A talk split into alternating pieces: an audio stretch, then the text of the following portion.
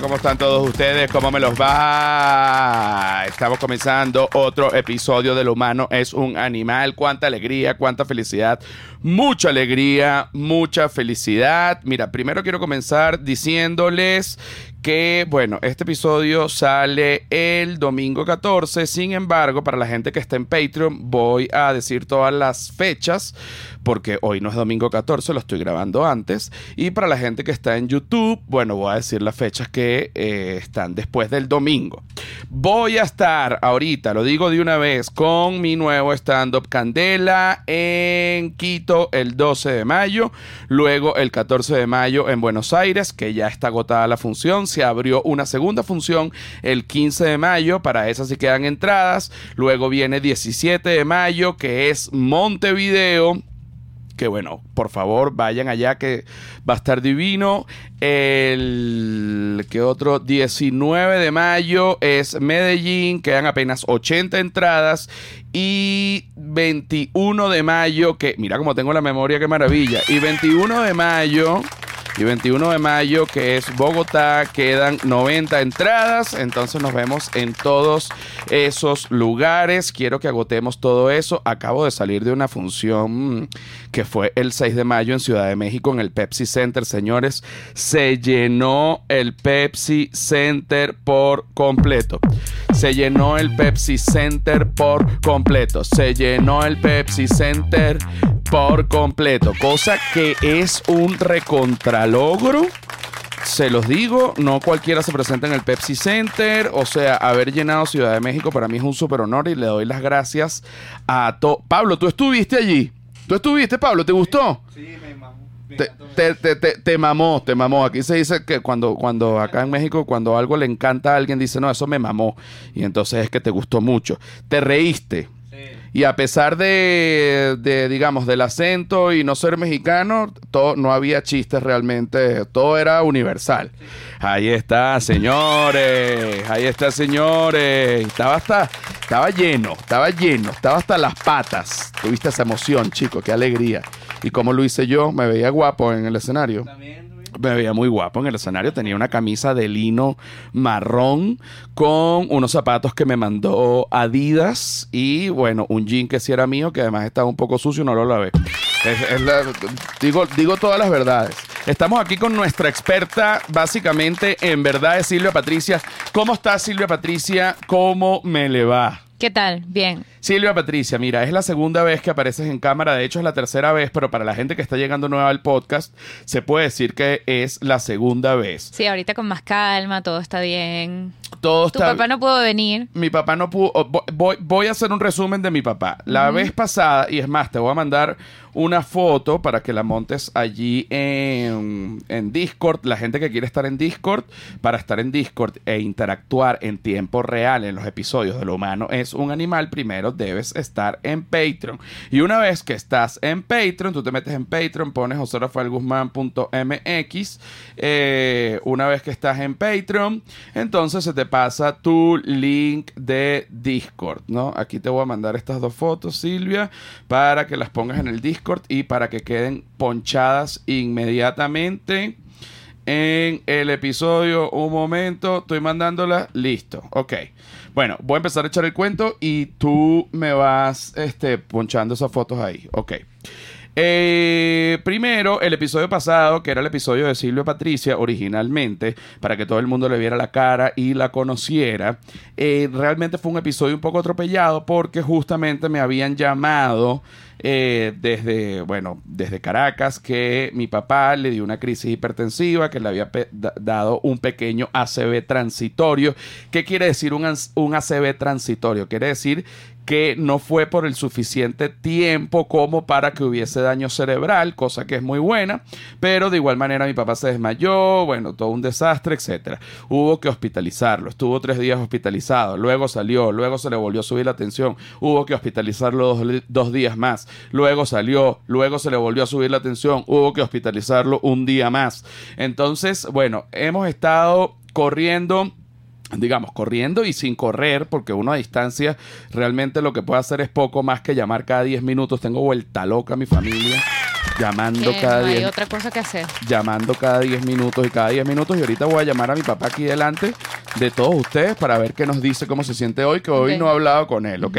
Eh, mi papá tenía un viaje planeado para este 5 de mayo acá en Ciudad de México. La idea era que llegase un día antes del show en el Pepsi Center para que fuese el 6 de mayo al Pepsi Center a verme. Tengo 5 años que no veo a mi papá, pero eh, con todo esto que pasó, pues simplemente no puedo viajar porque los médicos dijeron que era un peligro y que le podía dar un yeyete. ¿Sabes lo que es un yeyete? Yeyete o yeyera, ¿no? Que, o, o le podía dar una vaina que podía ser terrible este, para, para él y para su salud y todo.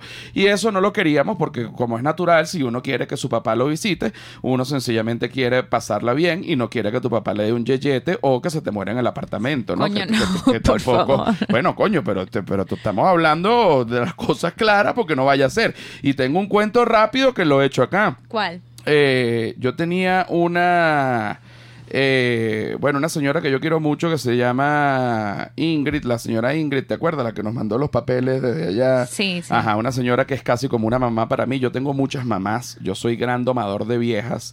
y te lo digo, soy gran domador de viejas. Y cada vez que una vieja me ve, me quiere adoptar y yo me dejo adoptar porque amor Y de- ahorita viene mi mamá. no, esa vieja también la tengo dominada. Mira, en, en- en tu mamá me puedo montar en los hombros y ponerla así como un caballo de paso. La pongo, la paro en dos patas, la pongo a cabalgar, todo. O sea, esa vieja la tengo también dominada. Pero esta vieja, la vieja Ingrid, también la tengo dominada. Y ella me echó un cuento que, bueno, eh, un, poco triste, pero bueno, parte de, la vida. Eh, su mamá quería ir a visitar a su, a su hijo menor y su hijo menor estaba, él era militar y él estaba haciendo un entrenamiento de combate en nieve en París, en, bueno, no sé si en París, pero en Francia. Y la señora, bueno, emocionadísima, fue a visitar a su hijo, tenía como un año que no lo veía, y la señora durante el viaje, que estaban gozando y todo, le dio un ACV y se murió en casa del hijo. O sea, se murió en sus vacaciones en casa de su hijo menor. Entonces, Yo creo que eso, dentro de todo, es un poquito. O sea, obviamente no voy a decir mejor, pero verga. O sea, una muerte de lejos es. Vamos a ver, ahorita que me estás poniendo esta situación, que ni Dios lo quiera, y quiero que mi papá dure dos- 2800 años, eh, estoy pensando a ver qué prefiero, que mi papá se muera lejos o que se muera cerca. Yo creo que si, se- ahorita que lo estoy pensando, yo creo que es mejor que se muera cerca. Claro, 100%. Porque bueno, se muere cerca, ya uno ve, ya uno lo, lo vivió y uno... No, y uno está en ese momento. ¿Sabes lo que es no estar en ese momento? No, y uno lo mete en una bolsa negra de basura y lo bota al, al- al- al- al pipote. Lo bajamos así en el, O, si- al- o- o te digo... del cuarto de basura del edificio. No, o, o al cuarto de basura del edificio, o nos compramos un horno y nosotros mismos lo cremamos. Que otra cosa que eh, me enteré hace nada, que yo pensaba que cuando la gente la cremaban, bueno, te metían en este horno como de 3000 grados centígrados, no sé exactamente la temperatura, y, y bueno, terminabas hecho ceniza. Y si es así, sin embargo, después que sales del horno, queda algunos huesos, quedan como enteros. Entonces hay que meterlos como en una moledora, echale bola, los huesos que quedan, como para licuarlos de alguna manera, Que queden polvo, molerlos, que polvo, queden polvo. polvo, y ya ahí sí te dan, porque si no te dieran una bolsa, coño, con un poco de huesos puyugos que, que no vale la pena. Bueno, pero aquí está tu papá en esta... Ah, pero un momento, Ah, pero un momento, pero un momento, pero un que se momento. te había olvidado. Pero un momento, pero un momento, pero un momento. Entonces, entonces. Bueno, llamando a mi papá para acá, para allá, y de repente, no, que está mejor. Ah, bueno, lo voy a llamar. Y de repente, cuando lo llamo, no me atiende. Llamo a su esposa, que, este, oye, ¿qué es lo que está pasando? No, que tu papá se volvió a desmayar. Aquí lo tengo acostado en la cama porque, ¿qué es lo que pasa? Tenía unas crisis hipertensivas tan altas que los cardiólogos decidieron darle, eh, bueno, medicinas para la hipertensión, pero como estaba tan rebelde la hipertensión, le empezaron a dar unas medicinas muy fuertes, entonces ahora tiene unos ataques de hipotensión, o sea, se toma la medicina y se le baja, entonces también se desmaya. Si no se desmaya porque se le sube, se desmaya porque se le baja. Entonces, ahorita los médicos lo que están tratando de ver es cuál es la dosis adecuada para mantenerlo coño, este, con- controlado, ¿no? Entonces me dice, no, ahorita se siente mal, eh, se desmayó y tenía la tensión baja, entonces me dijeron que lo acostara con los pies eh, hacia arriba. Y aquí está la foto de mi papá con los pies hacia arriba. Si ustedes ven, tiene la boca abierta, es una, una escena... eh, de verdad que es una escena. eh, yo- a mí me mandan. Pero buenos jeans tiene. Tiene muy buenos jeans mi papá. Tiene. Estas medias son mías, que no me engañe. Porque además estoy viendo que son tobilleras de una época cuando yo usaba tobilleras. Estoy seguro que son mías. La, la franela o playera sí, de verdad que no es mía. Pero fíjate que está dormido con una cara y pudiese ser incluso pareciera que estuviese muerto. A mí me, porque claro, me mandan esta foto primero y no me, no me explican. Me dicen, no, que ya va, que tu papá no se siente bien y me mandan esa foto. Yo dije, coño, se murió el viejo. Se me murió el viejo, se me murió el viejo. Pero entonces yo digo, ¿qué pasó? Pero, pero habla, puede responder.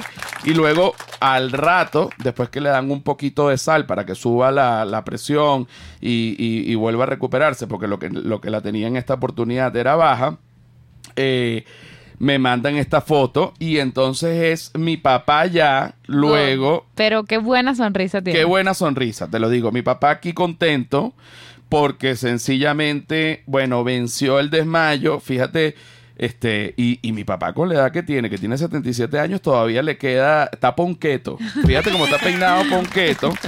Y él Tiene el mismo pelo que Raquel. tiene el mismo pelo que, que Raquel, Vamos a nuestra poner perra. una foto de Raquel. Nuestra perra que es Schnauzer, pongo una foto de Raquel para que comparemos a mi papá con, con Raquel, tienen el mismo pelo. Y eh, les voy a poner una nota de voz. Le estoy haciendo todo este recuento de mi papá. Realmente yo no sé si a ustedes les interesa, pero sí he tenido No, sí, había mucha gente mi- preguntando. pero millones de mensajes por DM, por YouTube, por Twitter, por todos lados preguntándome cómo estaba mi papá. Y yo lo agradezco muchísimo y además explico eh, de manera certera y pragmática cómo está toda la situación, ¿no? Entonces ustedes lo ven ahorita en esta foto así riéndose, pero de repente dentro de 10 minutos se vuelve a desmayar. Y entonces es como estamos en ese peo hasta que eh, lo, bueno, sencillamente lo nivelen. Entonces, voy a poner acá una nota de voz que me mandó mi papá ayer y luego lo vamos a llamar. Ahí está perfecto, fíjate.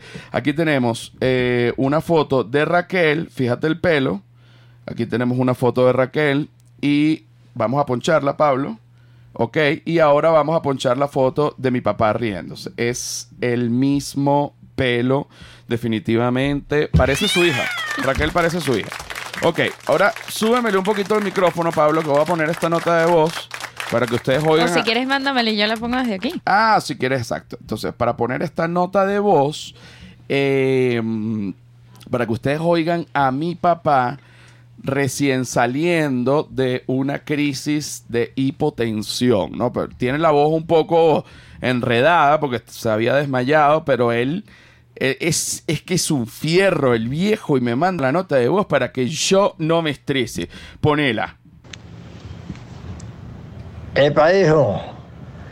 Sí, bueno, ya me siento mejor, ya me siento bien y, y ya el médico ahora parece que, bueno, parece no, me, me cambió el tratamiento y, y espero que este resulte para y que me mantenga, que me mantenga sostenido, o sea, que me mantenga, porque la verdad que Bueno, que encuentre, que encuentre la dosis perfecta, pues. sí, bueno, No pues, sostenido, porque Para, sí, páralo ahí. bueno, que no haya Páralo ahí, fíjate.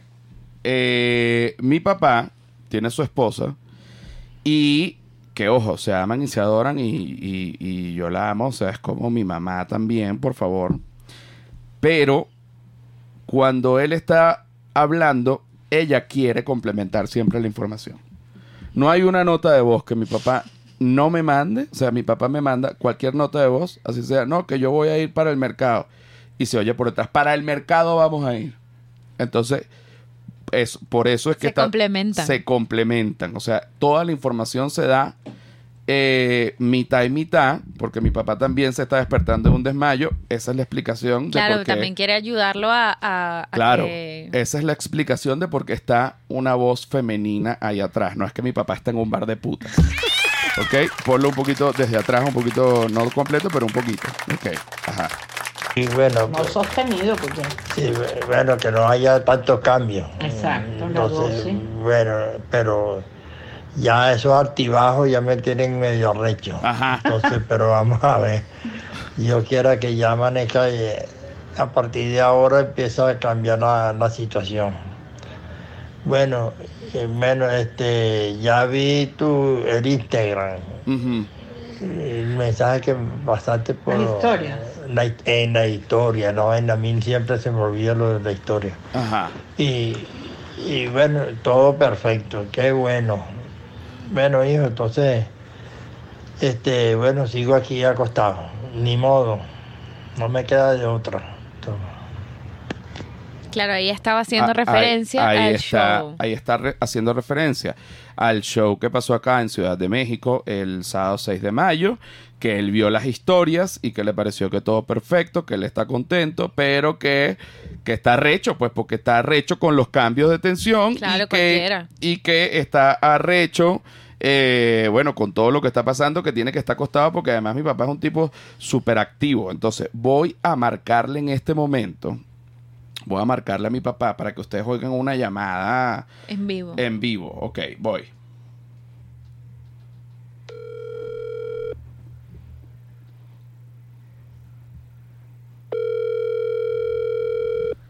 Ve, no me atiende, ahorita está seco.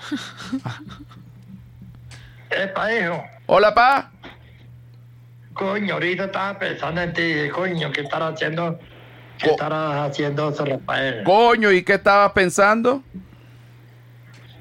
Bueno, ta- es que estaba viendo un podcast ahí eh, de, de una señora, el consejo de una madre. Ah, ese, sí, con Mercedes. Ah, con Mercedes. Entonces, estaba viendo lo- la vaina, eh, bueno, eh, el programa de la vaina, es, es divertida. Es divertida. es divertida Mercedes, sí es, sí es. Mira, ¿y, ¿y tú cómo te sientes? Bueno, he pasado el día eh, muy bien, he pasado el día, eh, no he Ah. salido, en realidad no he salido, pero mi día salió, yo me quedé aquí en la casa, pero no salí. Mejor, quédate ahí para que no vaya a ser que, que se te baje la tensión o se te suba. ¿Y te tomaste la tensión? A ver cuánto la tienes. Eh, eh, ¿Cuánto está ahorita, mi amor? Sí. Ay, que se me- Ha pasado el día en 130, 70. No joda, está como un carajito. Todo el día. Además, no se le ha subido ni se le ha bajado en todo el día. Ah, no. Última, Ok. esta última dosis que, que dio el médico me parece que le ha sentado perfectamente bien. Y no está tomando ni whisky ni nada. No, No, no me provoca. pura fruta. Pura fruta. Manzana. Bueno, cuidado si te sientes mejor y te provoca tomarte un Viagra y te da una vaina. No, no, no. Ya le dije, no creas que no ha intentado, no creas que no ha intentado. No, coño. No, no, tiene que descansar, tiene que descansar. Ah, bueno, dile, aconsejalo, porque lo ha intentado. No, no, no, no, no, espérate, coño, nivélate para que puedas clavar la yuca como es. Estábamos en la farmacia, ya cuando la- el pedo de la pizzería, estábamos en una farmacia tomando la atención, entonces estaba una vaina de sildenafil, entonces le dije, mira, esto es, quizás esto controla toda la tensión. Y la, la, la, la, la- la- la farmacéutica dice, no, eso no es para eso. No, señor, me veía la cara a mí, decía, ¿qué está para eso? No, pero eso es para controlar. Bueno, pero ya ahorita deja, deja que te estabilice y, y se vuelve a las andanzas. Sí, bueno, yo creo que ya está próximo a que se me estabilice ya, porque... Coño, para- claro. bueno, Para retomar otra vez lo de México. Claro, para que venga para acá, porque aquí te tengo la cama lista y todo. Eso está próximo. porque Eso está próximo. Gracias a Dios, perfecto. Coño, menos mal. Mira, pero los voy a dejar porque tengo que grabar. Anda, pues. Dale. Saludos. Bendición, los, los quiero mucho. Bendición a los dos. Igual. Ok, beso pues.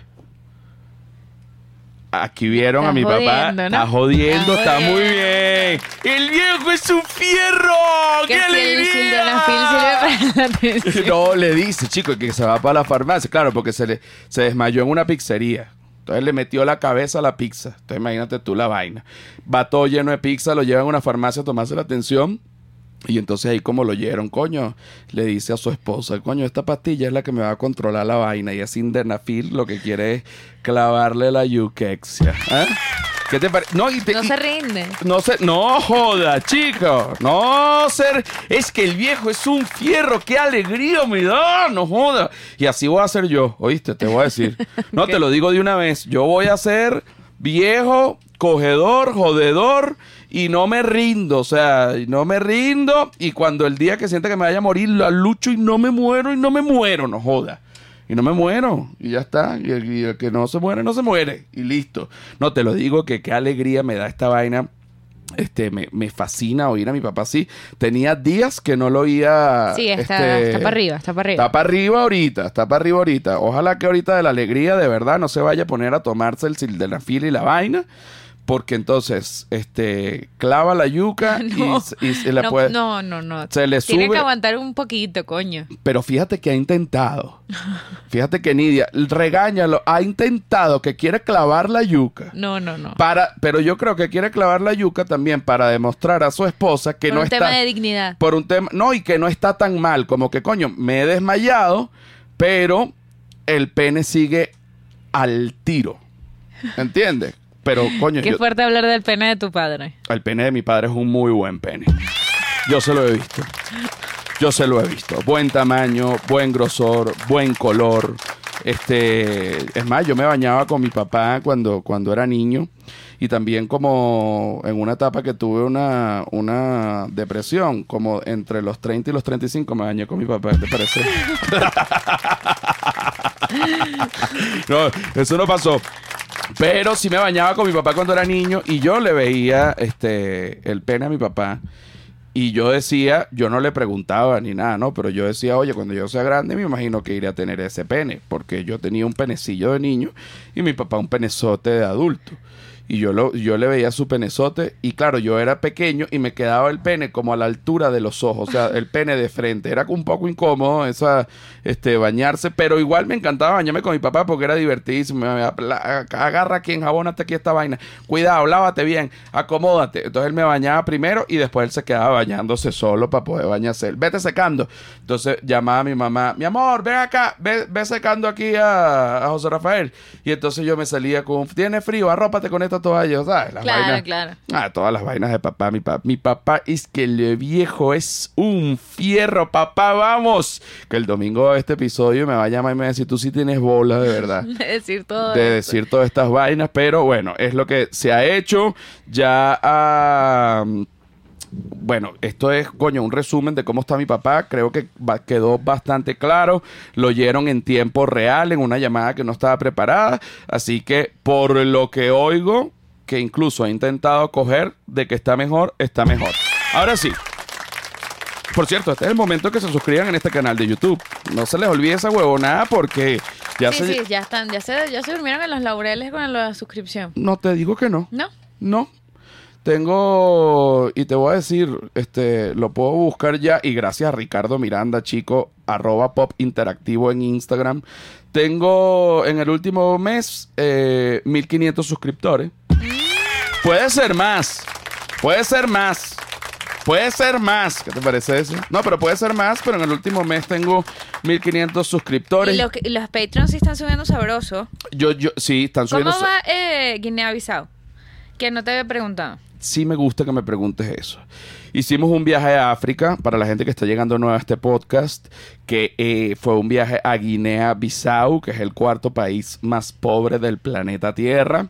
Fuimos, bueno, yo fui como odontólogo voluntario con un grupo de odontólogos. Eh, Silvia Patricia fue como productora, porque aparte de atender pacientes, yo iba a grabar. Entonces, obviamente, pues, este, Silvia se encargó de la parte de producción y también de dirección del documental.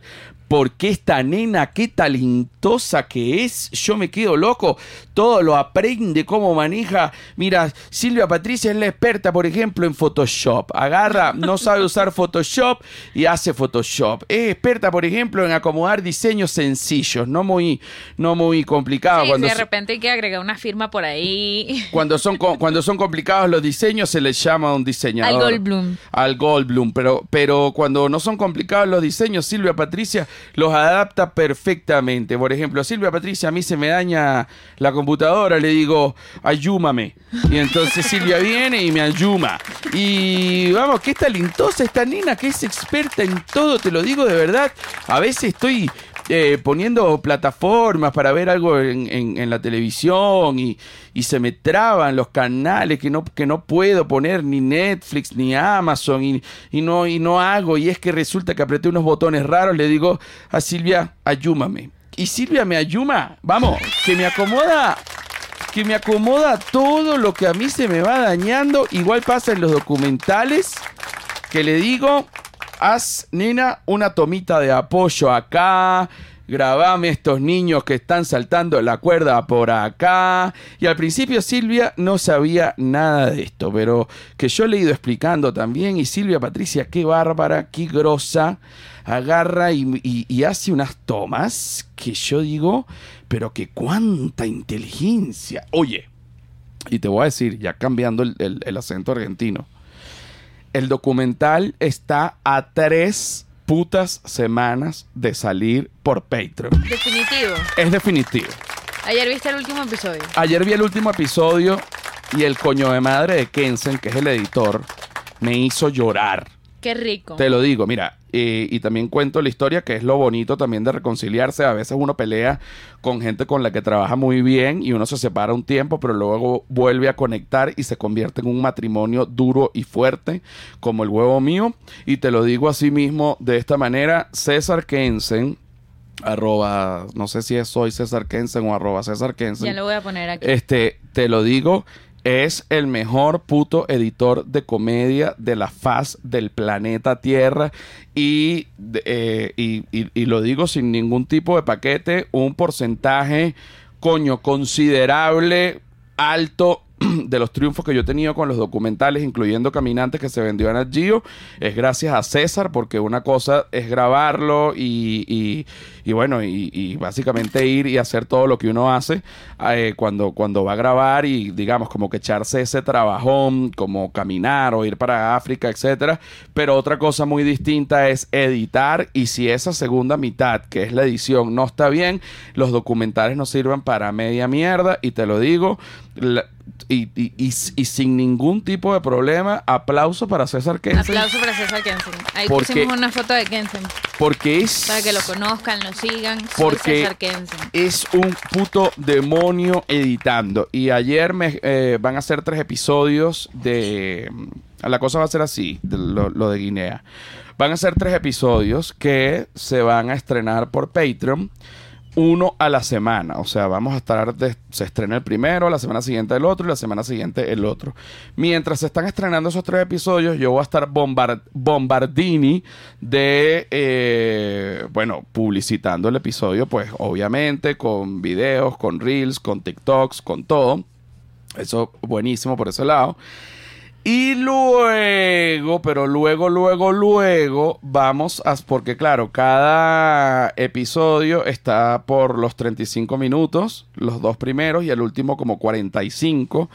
Y luego vamos a unir esos tres episodios, después que ya la gente los haya visto en Patreon y hayan gozado y todo.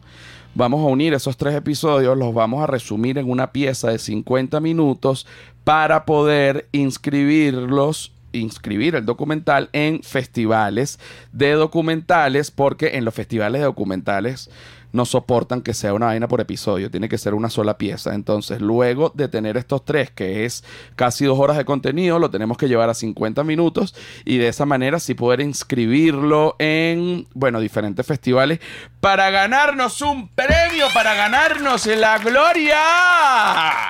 Ahí está. De verdad que está muy lindo. Y le digo a toda la gente que estoy viendo este podcast, vaya inscribiéndose en Patreon porque en tres semanas sale.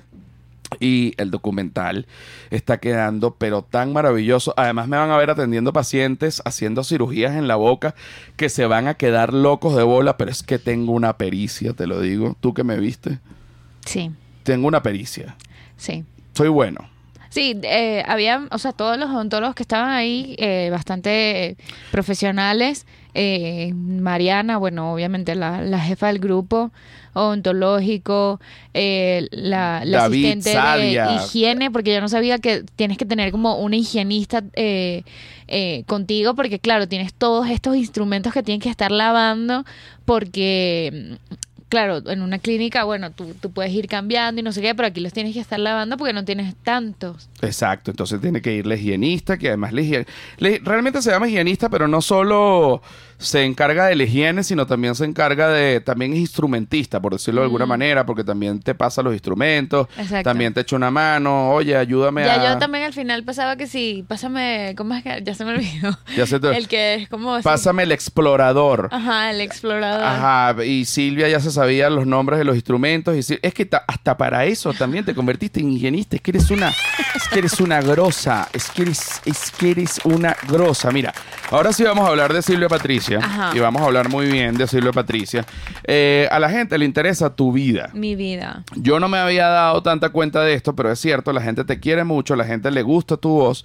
Hay mucho sádico también que te quiere. No, y este, muchos hate también. Ahí me dijeron, coño, deberías maquillarte. Pero un momento, pero un momento, un momento. Te estoy viendo, te estás yendo por el camino que no es. Te voy a decir. Mira, mira. mira de quién te burlaste vos. No, pero te voy a decir. Mm. Ajá. Cuando uno sale en cámara y uno sale en un podcast o te invitan a algún lugar, es inevitable que no haya críticas. O sea, coño, porque tiene que haber críticas, porque además las críticas este, son parte del aprendizaje y del crecimiento. Hay críticas malsanas Sí, que no van para ningún lado. que no van para ningún lado y que son unas críticas malditas. Hay unas críticas constructivas y hay unas críticas huevonas que tú dices, bueno, querías decir algo y ya, pero que realmente eso no es, ¿no? Lo importante es que si tú vas a hacer una crítica, coño, entro- entre dentro de las críticas constructivas y que no te dejes llevar por sentimientos como el odio, la envidia, eh, el resentimiento, etcétera, para que la crítica no se vea realmente manchada y el que haga la crítica no quede mal, ¿no? Eh, el episodio pasado fue tu primer episodio acá, digamos, hablando como de, de tu vida y de tu personalidad. Y te puedo decir que hubo como 400, 500 comentarios, no sé ahorita cuántos, y habrá habido unos cuatro negativos. Sí, yo vi dos, en verdad. Ve, ok, tuviste solo dos. Entonces, fíjate, tú en vez de decir, Dejé de leer comentarios. ajá, tú en vez de decir, coño, demasiados comentarios positivos, qué bueno, tú dices, y hubo también, y hubo hate. O sea, tú te enfocas solo en los dos que viste negativos. Cuando yo, yo lo entiendo, porque yo también he hecho eso, me pueden escribir 7000 comentarios positivos, me escriben uno que me arrecha y me enfoco en el que me arrecha. No, pero no, no me arrechó, sino que me dio risa. Fue como, Ah, sí, te dio risa, qué risa. Ya veo que lo que te dio fue risa. ¿Ah? me dio mucha risa que me dijeran que no, que ¿Qué te debería dijeron? maquillarme. ¿Cuáles fueron los dos comentarios que te, No, que te uno dijeron? que, que eh, muy bien Silvia Patricia, pero deberías aprender a leer porque dejas mucho que desear. Que lees mal. A veces lees un poco mal. Puede ser. Bueno, pero no te pongas brava. Y el otro fue que muy chévere todo, pero deberías maquillarte para la próxima. Hoy hoy me vine cero maquillada. Histérica. Histérica. Cero maquillada para que vean que a ti Pa' te que vean. sabe a culo. que- Ojeras del trabajo. y que te- las ojeras del trabajo, hijo de puta. Para vos que que estás allí detrás de una computadora criticando, mirame a mí con estas ojeras, Ajá. dando la cara. Dando la cara con las ojeras, trabajando duro para sacar esta familia adelante. Ahora, ahora te, vamos a empezar por el comienzo. Silvia Patricia nació. Sí. ¿Cómo fue tu infancia? O sea, ¿cómo es el, el- tu esquema familiar? No, no, dímelo, dímelo, dímelo, dímelo ya, porque esas son cosas que la gente quiere saber. Tu papá colombiano, tu Mi mamá papá venezolana, colombiano, la gran Colombia era tu casa. Sí. Entonces, ¿qué, qué te gustaba? Por ejemplo, ¿qué te daba tu papá? De así, porque tú eras niña gordita. Sí. Te encantaba comer. Me encanta comer. Desde bebé. Que tú me echaste una historia que cuando eras bebé que todavía no sabías hablar que tu mamá te daba tetero. Y yo quería más. ¿Y cómo le hacías tú? Y yo le hacía así, No sabías hablar y tú le hacías así con la mano, ña, ña, ña, ña, ña. que quería más tetero. ¿Y tu mamá qué decía? Bueno, me daba más tetero. No le importaba que tú No. engordaras ni nada. No. Fuiste creciendo y seguiste siendo como que una niña gordita. Sí, Siempre una niña gordita. sí. Te gustaba comer duro. Sí, me gustaba mucho. O sea, me gusta comer. O sea, es lo que más me gusta, me encanta. Pero el culo no me lo has comido, ¿qué te parece? ¿Ah? Ah, bueno. Ah, bueno. Ok, te gustaba comer. Sí, ¿qué me gusta comer. En la casa se, mi casa se come muy bien. Mi mamá y mi papá ambos cocinan increíble. O sea, mi mamá siempre el almuerzo todos los días, ¿sabes? El arroz que hacía mi mamá. La- las arepas no, las arepas las hacía mi hermana. Mi Ok, hermana, tengo cuatro hermanos. Y Tienes cuatro hermanas y tú eres la, la quinta niña. La quinta. Porque tu mamá se había casado, tuvo El tres. matrimonio tuvo tres. Tuvo tres. Tu papá se había casado, tuvo, Tuvo dos. dos. Ellos se divorciaron, cada uno por su lado. Comenzaron a salir y ya después de viejos, cada uno tenía como cuarenta y pico de años. ¿No?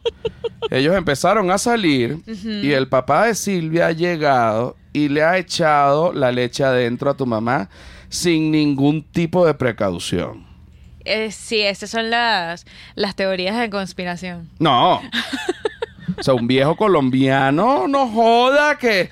Venga para acá, mami, para que usted cómo come Colombia. No, mi ya. papá tuvo que cambiar el acento porque en esa época los colombianos eran muy odiados en Venezuela, así como ahora son los venezolanos en Colombia. Me gusta. Ya estamos entrando en confianza. Echa la historia de tu papá. Sí, bueno, mi papá migrante colombiano llegó en esa época de que Colombia estaba eh, súper mal. Fue uno de los tantos colombianos que llegó a Tu Venezuela. papá tenía 17 años. Sí, quizás 17, 16 llegó con, bueno, o sea, en esa época lo- la gente tenía muchísimos más hijos, o sea, mi papá tiene seis hermanos, siete hermanos. Eh, llegaron con mis abuelos eh, y bueno, obviamente, sabes, todos los cuentos de los colombianos clásicos que, que, que bueno, que al final cuando uno crece y inmigra ve que es, todo es lo mismo, básicamente. Ok, pero ¿cuáles eran esos cuentos? Que los colombianos eran Sí, unos que los ladrones. colombianos lo robaban, que los secuestraban a los niños y a sacaban los ojos. Exacto. Mi mamá me decía, cuidado, porque hay bandas de colombianos por la calle que secuestran a los niños como tú y les sacan los ojos. Sí, entonces las señoras de servicio eran colombianas, entonces Algunas robaban Algunas y robaban entonces y no sé qué. se iba haciendo la mala fama como, bueno, tal cual como ahorita los venezolanos en Colombia, Colombia. que los colombianos odian a los venezolanos ahorita porque hay venezolanos que joden y que porque es- esa es otra.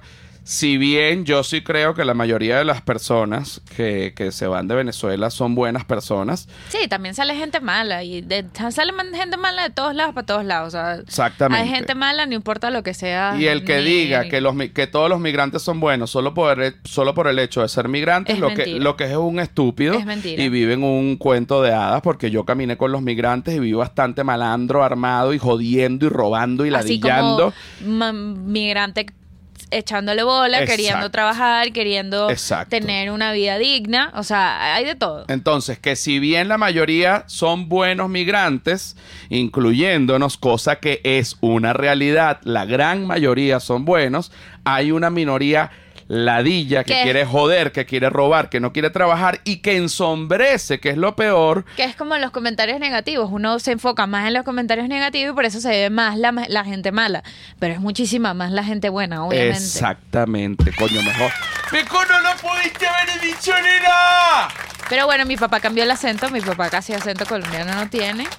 Y conoció a mi mamá. Mi papá era... Él cambió el acento concienzudamente. Es como si nosotros empezáramos a hablar así con acento mexicano. Bueno, igual también llegó bastante joven. O sea, influyó bastante.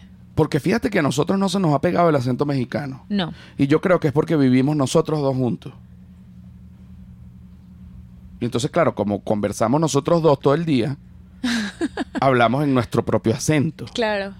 Y entonces hablamos, obviamente, cuando hablamos con mexicanos, porque vivimos en México, coño. Pero el otro día salimos con unos amigos venezolanos que no viven aquí y nos dijeron, ay, pero ya están hablando mexicano. ¿Y ahora qué? ¿Quiénes fueron esos? Eh, que fuimos a donde... Ay, no seas mentirosa. A donde, la, a donde la abuela fan más vieja del humano animal. Ah, cierto, ¿verdad? Y que sí, ya están hablando mexicano, nos dijeron. Que teníamos como medio... Es mentira. Que, que teníamos cierto tono, como unos tonitos, como una cosita, como unas palabritas, como unas entonaciones. Las palabras yo sí las uso porque es que si no, no te entienden. O sea, sí, o sea, por este, ejemplo, si tienes que decir chaqueta, no. Porque aquí chaqueta Es significa chamarra. masturbación. O sea, no, me lancé una chaqueta, como que me Bien. lancé una paja. Entonces la gente, me voy a poner la chaqueta. La gente que es como si yo dijera, me voy a poner una paja. Coño, ¿cómo que te vas a poner una paja? No entiendo. O la maleta del carro no es maleta, es, va- cajón. Es el cajón. O el carro no es carro, es el coche. Es el coche. Entonces, coño. pues- Y aló, no puedes decir aló, tienes que decir bueno. Ajá. Entonces, si yo atiendo el teléfono, digo, bueno, bueno. Y para mí al principio era rarísimo, porque uno dice, aló, aló. Pero aquí es, bueno. Son- Bueno, Bueno, sí, dígame. No, no quiero el- la maldita tarjeta de crédito, yo tengo dos. Telcel, déjame en paz. Telcel, déjame en paz y, y Citibanamex. Ya te acepté dos tarjetas de crédito. Tú lo que quieres es que yo me endeude contigo y quebrarme la vida, ¿verdad? No, No. lo vas a lograr No. Citibanamex, aunque te voy a decir una cosa. Muy bueno Citibanamex. Eso sí te digo, las tarjetas de crédito pasan en todos lados. Si uno paga su cosa, eso es una maravilla. Y hay una serie de beneficios que yo no he usado ninguno. Nada. Y tengo pasajes gratis. Y, y ¿Tienes tengo... pasajes gratis? Dentro de México tengo pasajes gratis. Tengo pasajes gratis dentro de México para Cancún y tengo también entradas gratis al cine o, lo, o dos por uno. Dependiendo de los días. Algunos días son gratis, algunos días son dos por uno. Y también que si uno va, eh, porque también hay unos cupones de belleza. Imagínate toda esta locura que ofrecen en México las tarjetas de crédito. Necesito esos cupones ya. Ajá, hay unos cupones de belleza que si tú vas a, la- a las, a los salones de belleza que, que te dice Citibanamex, utilizas esos cupones y, te- y eso te, te lo dan gratis. Si pagas con la tarjeta de crédito, te pintan el pelo, te ponen las uñas, te depilan el culo, o sea, todo. Y Citibanamex. Y yo tengo todo eso y yo no uso nada de esa vaina porque es que de verdad que yo... Yo so- quiero esos cupones. yo solo compro y pago. Y listo. Tú quieres, yo te voy a dar mis cupones. Sí no- creo que nada más los puedo usar yo. Me voy a poner las uñas largas y toda esta vaina. Mira, ajá. Entonces tu papá cambió el acento, todo. Se, mm, él no, no estaba casado. No, cuando llegó a Venezuela sí, pero se divorció, se divorciaron en, o sea, Ah, Cuando llegó a Venezuela, como de 16 años, ya estaba casado. no, es que él vino y fue, vino y fue, o sea, iba Ah, y él se, venía. él, se vi- él se fue a Venezuela y, e, e iba y tenía su novia en Colombia. Sí, Ajá. Y bueno, se la levantó y se casó. se casó, era su vecino. Era su vecina, se casó con la vecina. Y después se- Tuvieron dos hijos y después fue insoportable. y se mudaron para Venezuela, se mudaron para Caracas y mi papá dijo, mira ya, O sea, cuando se mudaron para Caracas, tu papá dijo, espérate, adiós. adiós porque yo quiero otra vida. Sí, eh, ¿Tu papá qué trabajo tenía? Que este me encanta porque además es como que se cierra el círculo de Freud. Porque el papá de mi mamá era camionero. Y tu papá era camionero. sí, Y tú te pareces a mi mamá. a un camionero. Y tú te pareces a un camionero. ¿no? Y tú te pareces a mi mamá físicamente y también un poco de personalidad. No, no es que son idénticas, porque coño, pero, pero algo. Y el otro día me estaban explicando que es que uno inconscientemente busca en su pareja también rasgos Familiares. familiares, o sea, como que más o menos, se- porque claro, el, el- tu primer amor y tu primera referencia femenina es tu mamá cuando uno nace, cuando uno es bebé. Entonces uno le queda eso en el coco. Entonces, yo ahorita te veo, yo digo, coño, parecida a mi mamá como de tu edad. Fíjate. enfermo. A tu- y entonces Silver me dice, estás enfermo. Y, te, y no, y te, y te voy a decir, eh, también tengo una foto en la que tú y yo somos muy parecidos. Sí. ¿La puedes conseguir o sería un complica? Pero si no seguimos hablando. La que pusiste en Twitter. La puse, ah, la puse en Twitter, sí. Si pones este media, te sale rápido. Entonces, me estaba explicando que, por cierto, Mercedes, que el episodio de Mercedes ya está en, ahí en YouTube, lo pueden ir a ver, es el episodio anterior a este. Me estaba diciendo que uno inconscientemente, uno buscaba personas parecidas a sus padres. Si eres mujer y te gustan los hombres, buscabas algo parecido a tu papá. Si eres hombre y te gustan las mujeres, buscabas algo parecido a tu mamá. Pero si eres hombre y te gustan los hombres, no buscas algo parecido a tu papá. Es raro. Es raro. Es raro. Y si eres mujer y te gustan las mujeres, no buscas algo parecido a tu mamá. Buscas más bien lo contrario. Y esto me lo está diciendo Mercedes y yo lo conversé con, con un amigo psicólogo que me dijo, tiene completamente la razón, no lo había pensado, pero ahora que me lo estás diciendo, cosa que quiere decir que Mercedes es genial. De verdad que te lo digo y por eso a mí me gustan más los viejos que los niños. Pues si me gustaran los niños, estuviese preso. ¿Te parece eso? No, a mí me gusta. No te rías de esa porquería. Eso es un chiste muy básico. no, a mí me gustan más los viejos que los niños porque la gente dice: Los niños te pueden enseñar tanto. No, no te enseñan un coño. Los niños lo que, lo que son es tiernos y lo que hacen es joder. En cambio, los viejos, que también lo que hacen es joder, pero al menos ya vivieron y te dan unos consejos de puta madre que tú dices, marico. O sea, que bolas este consejo de este viejo. Y por eso a mí me encanta coño, relacionarme con viejas y con viejos. Y el otro día que estábamos en la calle, vimos a un viejo tierno y Silvia se lo quería llevar para la casa. Yo dije, Ay, es que estaba comiendo, eh, íbamos a, estábamos yendo a la fonda, que ya hemos hablado de que nos gusta la fonda, y entonces él estaba en la fila delante de nosotros y nos dio paso a nosotros porque él que es, de- desocuparon mesa del lado derecho y él quería era del lado izquierdo. sí, Pablo, puedes ponchar aquí esta, Y yo me lo quería llevar. esta imagen. Como ves ahí, Pablo es enfermizo. Eh, podemos ser prácticamente hermanos. Y en algún momento yo lo dudé porque Silvia lamentablemente tuvo un hermano que murió joven. Y yo le pregunté en qué fecha murió tu hermano para ver si yo era la reencarnación del hermano de Silvia. O yo la reencarnación de tu mamá. o tú la reencarnación de mi mamá, pero lo que sí sabemos es que nosotros dos hemos practicado la, no la reencarnación, pero sí la encarnación. Es lo que se llama meter la carne en la carne. La puñalada de carne en, la, en el bolsillo de carne. ¿Entiendes? La encarnación. Yo te he encarnado y, y a ti te ha gustado. Ok, pero no, no, no vayamos a la, a la- a la parte vulgar. No vayamos a la, parte, a la parte vulgar. Ok, tu mamá. Tu mamá tenía tres hijos. Tuvo tres mujeres. Tuvo dos mujeres y un varón. El varón fue el que murió. Tuvo un accidente de tránsito. Tuvo un accidente de tránsito en Caracas. Le gustaba la jodedera. Por allá por donde estaba Ciudad Banesco. Se, Se volvió mierda. se volvió, se cayó para el río. No, se estrelló. Se estrelló. Se estrelló. No, se fue para el otro lado. No Se- cayó para el río, sino para el otro Se lado. fue para el otro lado, se estrelló, murió. Ok. Tú tenías que Ah, dar. no, no era por Ciudad Banesco, era por el Sambil. Ah, por el Sambil. Se estrelló y bueno, quedó seco. ¿Tú qué edad tenías? Pero bueno, quedó seco, quedó seco. Mi mamá también quedó seca, pero no en un carro, pues. Cinco años. Tú tenías cinco años, ok. Y tú, y tú te diste cuenta de toda esa tragedia. Yo me di cuenta de toda esta tragedia, pero como que no entendía muy bien. Pero después sí, porque mi mamá estaba muy triste. Y Mal- entendía- estaba mal, estaba sí, mal. Y entendí que, ah, claro, es que es porque ya no está mi hermano. Ah, claro, es porque quedó seco. Mamá, mi hermano quedó seco. Y mamá- Pero Silvia, es tu hermano, respeta. Respeta, ¿Y respeta. tú te pareces a mi hermano? Estás enferma. La que está enferma eres tú. No, sí. La que está enferma eres tú. Yo vi una foto de tu hermano joven y sí hay... cier- No, Ay, no son iguales, pero pero sí bueno, pues, pues, es que era cachetón él. Y yo también. A ti te- y tú también. ¿Y quién coño es cachetón en tu familia? La verdad es que... Bueno, simplemente la comedera y ya. Sí. Ah, no, ningún tipo de problema. Ok, tu mamá quedó muy triste. Sí. Y ella ya tenía, bueno, entonces quedaron dos, las dos niñas. Las dos niñas y yo. Que les gustaba a su vez la jodedera. Pero es que ve, jodedera. ve, a la mamá le gustaba la jodedera, al papá le gustaba la jodedera. Las dos hijas por parte de mamá, o sea, las hermanas de Silvia por parte de mamá le gustaba la jodedera. Y adivinen qué pasó. ¿Mm? Ya les echaron la leche también. y las preñaron jovencitas. No, a la menor. A, A la, que venía antes que a mí. O sea, le- al, quedó embarazada al mismo tiempo que mi mamá. O sea, mi mamá tenía 40 y...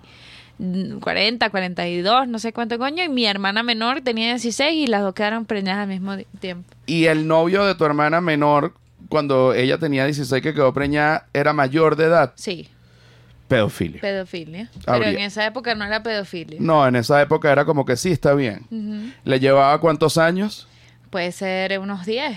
O... O sea, como de... Uno, ella tenía 16 y el tipo tenía 26. sí. Y le supo a culo y ¡cha! La preñó. y salió tu sobrina. Mi sobrina que tiene un año menos que yo. Fíjate que otra cosa que, que es común en- entre que, que- que casualidad, pero es común. Mi abuela, ¿verdad? Tuvo a su hija menor al mismo tiempo que mi mamá tuvo a mi hermano mayor. Y mi tía menor tiene la misma edad que mi hermano mayor. De hecho, Son mi- como hermanos. son como hermanos, porque básicamente los criaron juntos igual, porque a mi abuela también le gustaba la jodedera. Y mi abuela tenía 42 años y estaba mi abuelo con el que ella se casó, un viejo italiano, y ¡cha! le echó la leche también vieja. Una leche vieja italiana. Y salió mi tía Scarlett, Muy quien tía también le gustaba la jodedera. La- es el cuento del frangélico. No joda, mira, mi abuela la tenía que esperar con una cadena para caerle a cadenazo, pero tenía novio y, y cogía escondida por un matorral, por un topochal y bueno, finalmente se calmó cuando, y este cuento es real, no es que se calmó cuando eso, pero, pero este cuento es real. Ella estaba en la playa y se estaba tomando un frangélico, que además es una bebida de, de- de- de- puta de lo peor. Se estaba tomando un frangélico, yo no sé bajo qué concepto y bajo qué contexto. Yo nunca he tomado frangélico. Es una vaina que sabe como anís estrellado. Y en la playa. Estaba tomándose un Wow. frangélico en la playa. Y entonces, de hecho, era eh, no era en la playa, era en Puerto Espíritu, pero era en una piscina. O sea, no, no estaba en la playa, sino estaba como en una tumbona, sentada, acostada en una piscina. Y ella, bueno, le encantaba la jodedera y andaba en un pedo de ser sexy, entonces estaba bronceada y ella se ponía una cadenita, o sea, ella tenía el traje de baño. Como el frangélico. Como el frangélico. Mira la cadenita del eh, frangélico. como la cadenita del frangélico, por favor, Pablo, este, ponla. Tal cual así. Eh, coño, esta botella tiene la forma de mi cuerpo. Así es la forma de mi cuerpo, de verdad. Este, pero mi tía, bronceada con aquella piel y, y de, y de muy buenas nalgas, cuando era joven, pues yo veo la foto y tenía un muy, muy, muy buen cuerpo. Y su hija, o sea, mi sobrina ahorita también tiene muy, muy bonito cuerpo. Que a mí me da grima ver a mis sobrinas como ya se muestran en Instagram y paran las nalguitas y se ponen un traje bañito y después foto besito con el novio y yo digo, uy, qué horror, me muero. Sape. Sape cat. Yo digo, me muero, dejen de hacer eso. Dejen de hacer eso, no quiero que crezcan, quiero que sean siendo las niñas de antes, pero Es todo imposible. eso, no, todo eso ya está comido, eso ya, ya yo veo las fotos y yo digo, estas carajitas ya cogieron y ya hicieron de Ya, todo. no, no sabes eso. Ya todas como con 18 añitos, pero ya como se, se, se ve pues que, que, que han comido allí gente, otros carajitos y carajitos y yo digo, Dios mío. Pero bueno, mi tía, de verdad que soy como un papá enfermo, o sea que no me gusta que todo lo que sea menor que yo crezca, o sea, no quiero que ninguna, eh, ningún ser, o sea, ni mis sobrinos ni mis sobrinas, este, coño, crezcan. Yo ahorita los veo tan grandes, ya viviendo emparejados, todos. Y yo digo, nah, joder. Mira, ya nos tenemos que ir. no, no hemos ni hablado de ti. Estoy hablando sabroso y voy a echar el cuento de mi tía. No, no, tenemos no. tres minutos. No, un momento. Mi tía se estaba tomando el frangélico, se le botó el frangélico, ella estaba en traje de baño y se le botó en la VJJ. Y el frangélico, mi tía, ay, se me botó el frangélico y se empezó como a sacudir, pero ella no se dio cuenta que, o sea, pasaron unos segundos y el frangélico pudo entrar en las honduras de la VJJ y se le comenzó a quemar porque es alcohol, es Alcohol. licor y tuvo que salir corriendo como una loca y se tiró en la piscina para evitar una quemada rápido. Pablo, coño, yo sé que quedan tres minutos, pero vamos un poquito, dame unos minuticos más. Ok. Eh, ya Pablo me hizo así. Ok. Ok. Este, Ya no quise ni un ok, ¿cómo comenzaste? Vamos a resumir entonces la, la vida de Silvia Patricia. No te dejé hablar un Nada. Coño, y discúlpenme cada vez que dicen, no, no dejaste hablar al invitado, es cierto, no dejé hablar a Silvia y me disculpo, pero vamos a- con esta información, ok. Ajá. ¿Tú cómo comenzaste a hacer lo que tú eres? ¿Qué estabas estudiando? ¿Estabas deprimida? ¿Eras gorda? ¿Eras flaca? ¿Qué es lo que pasa? No, bueno, eh, estaba gordísima, deprimida. ¿Por qué estabas gordísima deprimida? Bueno, es que uno de joven de verdad que es que uno no entiende nada y es sí es, es, es absurdo, o sea, es como como que nadie en- entiende, yo es, pero es que no es que nadie entiende, es que ni siquiera tú te entiendes y No, pero es que también tú venías de una familia tradicional y tú querías ser una alternativa hipster eh, y, y- y tu familia no te entendía, sentían que sencillamente ibas a ser como una lesbiana drogadicta, que de hecho lo pensaron. Porque, Seguro. Porque tú no tenías novio ni nada. no. Nada, tú no, tú siempre muy calladita. Igualito comiste muy bien, ¿oíste? No creas, que yo no lo sé.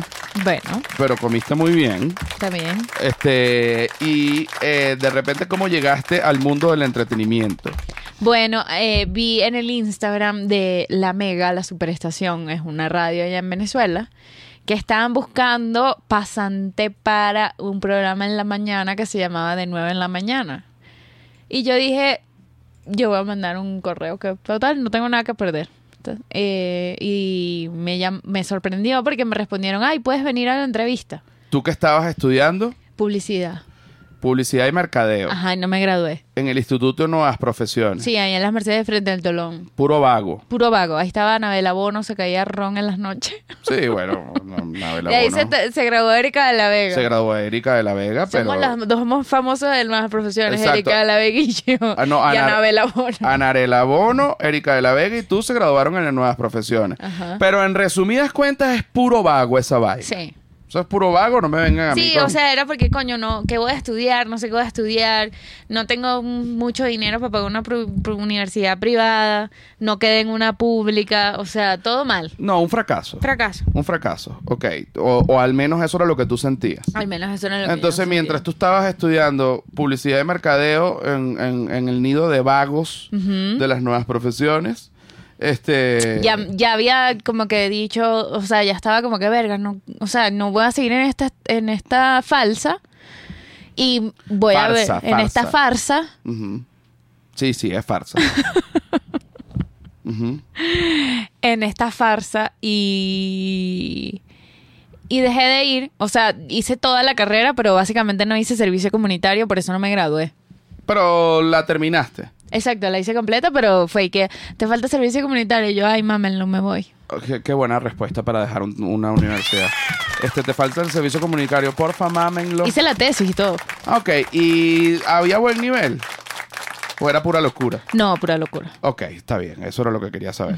Luego mandaste este mail a la Mega. Mandé la mail a la mega. y Que hola, sí, yo soy. Mandé un currículo ahí, cualquier vaina, porque ya yo había hecho pasantías en otra radio para la, para la universidad, en una radio por Baruta, no sé qué, y eso como que um, lo metí. Y como que seguramente eso les llamó la atención, porque bueno, ya había hecho otras pasantías en radio. Y ¿Te en- gustaba la radio? me gustaba la radio. Y no quedé. ¿En la Mega?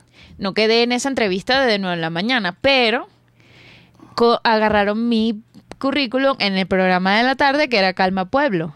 Ajá. Y me volvieron a entrevistar y ahí sí me dijeron, claro, ven mañana. Y yo Y tú quedaste loca. dije, ni, eh, dije que pura mentira y que tú sabes hacer esto, tú sabes hacer esto. Entonces yo que sí, sí, sí, no sabía nada. Inventaste todo. Inventé todo.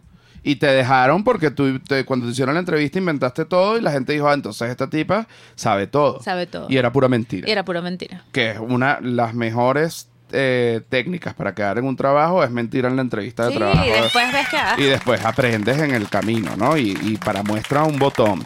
Ajá, empezaste. Igual me- lo bueno es que sí era como mi trabajo de pasante, era muy sencillo, era básicamente sacar copias, imprimir, llevar café, o sea, mis primeros tres meses se basaron en eso y mientras esos tres meses yo veía lo que se estaba haciendo y aprendía. Ajá, y fuiste aprendiendo todo. y claro, y fuiste ya haciendo. cuando me empezaba a tocar a mí las cosas ya medio entendía más, pues. Ok, ¿y quiénes eran los que estaban en el programa? Bueno, en ese programa que se llamaba Calma Pueblo estaba Manuel Silva, Verónica Gómez y José Rafael Guzmán, Un programa súper exitoso que se llegó a grandes glorias. que me dio la vida, la verdad, ese programa. Ajá, se llegó a grandes glorias en, en aquel momento. Y luego cierra el programa el gobierno. ¿Y tú qué dijiste? ¿Qué hiciste? No, cuando cerraron el, el programa fue bastante duro, pero la verdad es que me sorprendió porque recibí muchísimas ofertas de trabajo. Después apenas había cerrado el programa. Apenas cerró el programa, me llegaron muchas solicitudes y que mira, sé que cerró el programa, lo siento mucho, pero si quieres trabajar aquí, tuve muchísimas entrevistas, fui a muchos lados y fue como súper dentro de toda la locura y la tristeza, fue como que wow, que, que cool que mi trabajo, o sea, que no es que me quedé sin trabajo, pues. Sino como que ahí mismo te empezaron a llamar. Exacto. ¿Con quién trabajaste después? Bueno, entré a trabajar con Broccoli Records, que es la disquera de Raguayana, Raguayana la banda de reggae venezolana. Eh, Dame un break, break, break, Ajá. break, break, break, break. Dame un break, break, break, break, break. Con ellos. Con ellos. Trabajé con ellos, pero... Algo distinto. Pero en todo este tiempo, paralelamente, empecé a producir stand-up. Gracias a quién. A mí no fue. ¿A ti no fue? ¿A quién fue? A una productora. A una productora. Comenzaste a hacer stand-up y luego sí comenzaste a producir mis stand-up. Y ahí empezamos a... No, pero echa el cuento como si yo no estuviese. Un comediante, José Rafael Guzmán. José Rafael Guzmán empezó a No, ser... dir, un comediante, José Un Rafael. comediante, José Rafael Guzmán. me- te contactó. me- ya estábamos trabajando juntos también en La Mega. Y me dijo, "Co- pues, quiero hacer, o sea, estoy haciendo stand-up y mi productor se fue al país. Eh, no tengo productor, eh, podemos trabajar juntos. Y yo, bueno, dale, ya yo tenía experiencia haciendo stand-up. Como productora de campo, eh, que productora de campo es y que la que está en- haciendo el show, que rueda las imágenes, que rueda la música, que pone camerino, etcétera. Porque otra cosa es la producción ejecutiva, que ahí llegué más adelante. Ajá, cuéntalo. ya no hay tiempo. Yo sé que no hay tiempo, pero ya no tenemos tiempo ni para Patreon. No, y mira, ya son las 4 y 5. Pablo, no hay nada. Ah, que ya tiene problema a las cuatro. 4. Qué tragedia. Hablé mucha huevonada antes. Pero bueno, rapidito llegaste como productora ejecutiva. No, bueno, hice producción, hicimos, hicimos producción de stand-up en Venezuela con Broccoli Records. Claro, yo no estaba tanto en la parte de música, sino que José también después, cuando cerró el programa, como que hizo stand-up en Venezuela, algunas cositas antes de que se fuera. Y llegué a México, me mudé a México y fundamos Flor de Pelo Producciones. Fu- Ahí está. Fundamos José Rafael Guzmán y yo. Somos socios, hicimos Flor de Pelo Producciones y empezamos a hacer producciones ejecutivas, que básicamente es eh, y invertir en nuestros propios proyectos, como por ejemplo... Poner los reales, no solo hacerlo, sino que también poner los reales, Exacto, hacerlo poner y el dinero esto. como caminantes, como eh, las- los shows en México, los shows en, en, en, en, en- fin, varios Ajá, proyectos. y, y- pero y ahora la, la vida sentimental, ¿tú tienes novio? sí. ¿A quién, a quién, a quién le echaste el guante? A José Rafael Guzmán, comediante. Oye, tú lo tenías visto desde la mega, entonces. Ah, pues. ¿Ah? ¿Lo tenías visto de la mega? Claro que no, yo no tenía nada de seguridad para ver a nadie en ningún Se lado. vino para México, te viniste detrás de él, lo cogiste. Lo- y, lo, y le hiciste un, Un amarre. un amarre o un agua de cuca, como lo llaman. Este, yo me acuerdo que tú me das, tómate este café, yo lo tomaba, yo decía, coño, pero ¿qué me pasa? Y terminamos cogiendo después de caminante. Innecesaria toda esa información. Bueno, nada, pero para que es parte de tu currículum, ¿no? Además, No, ¿no? no, Tú no pones eso si te dicen, mira, este trabajo, no, yo cogí después de caminante. no. Bueno, nos tenemos que ir. Pablo ya me quiere meter una puñalada mexicana y con toda la razón. Este, yo lamento mucho que yo no haya dejado una vez más hablar a Silvia eh, de sus cosas. Este, pero me, me encantó este episodio porque ya estaba distraído. Pudiese hablar, viste lo que es dejar, lo que es dejar el, el- el cannabis. Todo lo que puedo hablar. Antes me hubiese querido ir a fumar, a drogarme. Mm. En cambio, ahorita que quisiera seguir hablando, pero no puedo porque la cabina tiene unos horarios. Entonces, los quiero mucho. Eh, mañana se va a grabar otro episodio para la gente de Patreon, lo va a poder ver en vivo. Y terminamos tu parte también un poco, porque coño, quedó como que ajá. Y la gente quiere saber, porque por cierto, a Silvia la acaban de invitar al Festival del Podcast Mexicano en Monterrey, la gente de Amazon y de Mentes Podcast y Wondery. Chicos, mira de quién se burlaron. De la- Mira de quién te burlaste. Mira Vos de- sabés quién sos. Vos sabés quién sos. Vos sabés quién sos. De la gente que la vio llorando, que la quiso maltratar, que no subiera en su carrera. Hoy en día es panelista. Es panelista en el, fe- en el Festival de Podcast Mexicano que se va a celebrar cuándo?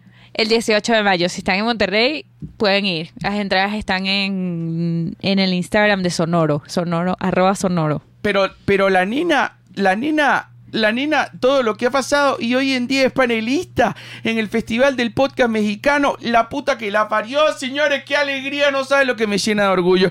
Y mirá de quién se burlaron Mirá, ustedes. mirá. No, con- ¿A con lo- dónde- ¿Hasta dónde hemos llegado y hasta dónde vamos a llegar? hemos- merecemos tanto porque hemos ido de la risa al llanto. Vámonos, vamos, los queremos, suscríbanse, vayan a todas las funciones, los amo.